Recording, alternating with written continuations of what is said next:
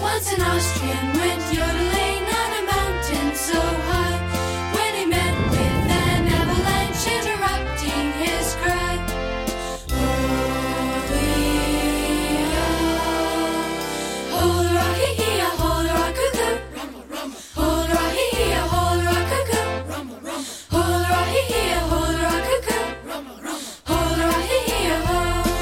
An Austrian went yodeling on a mountain so high when he met with a skier interrupting his cry.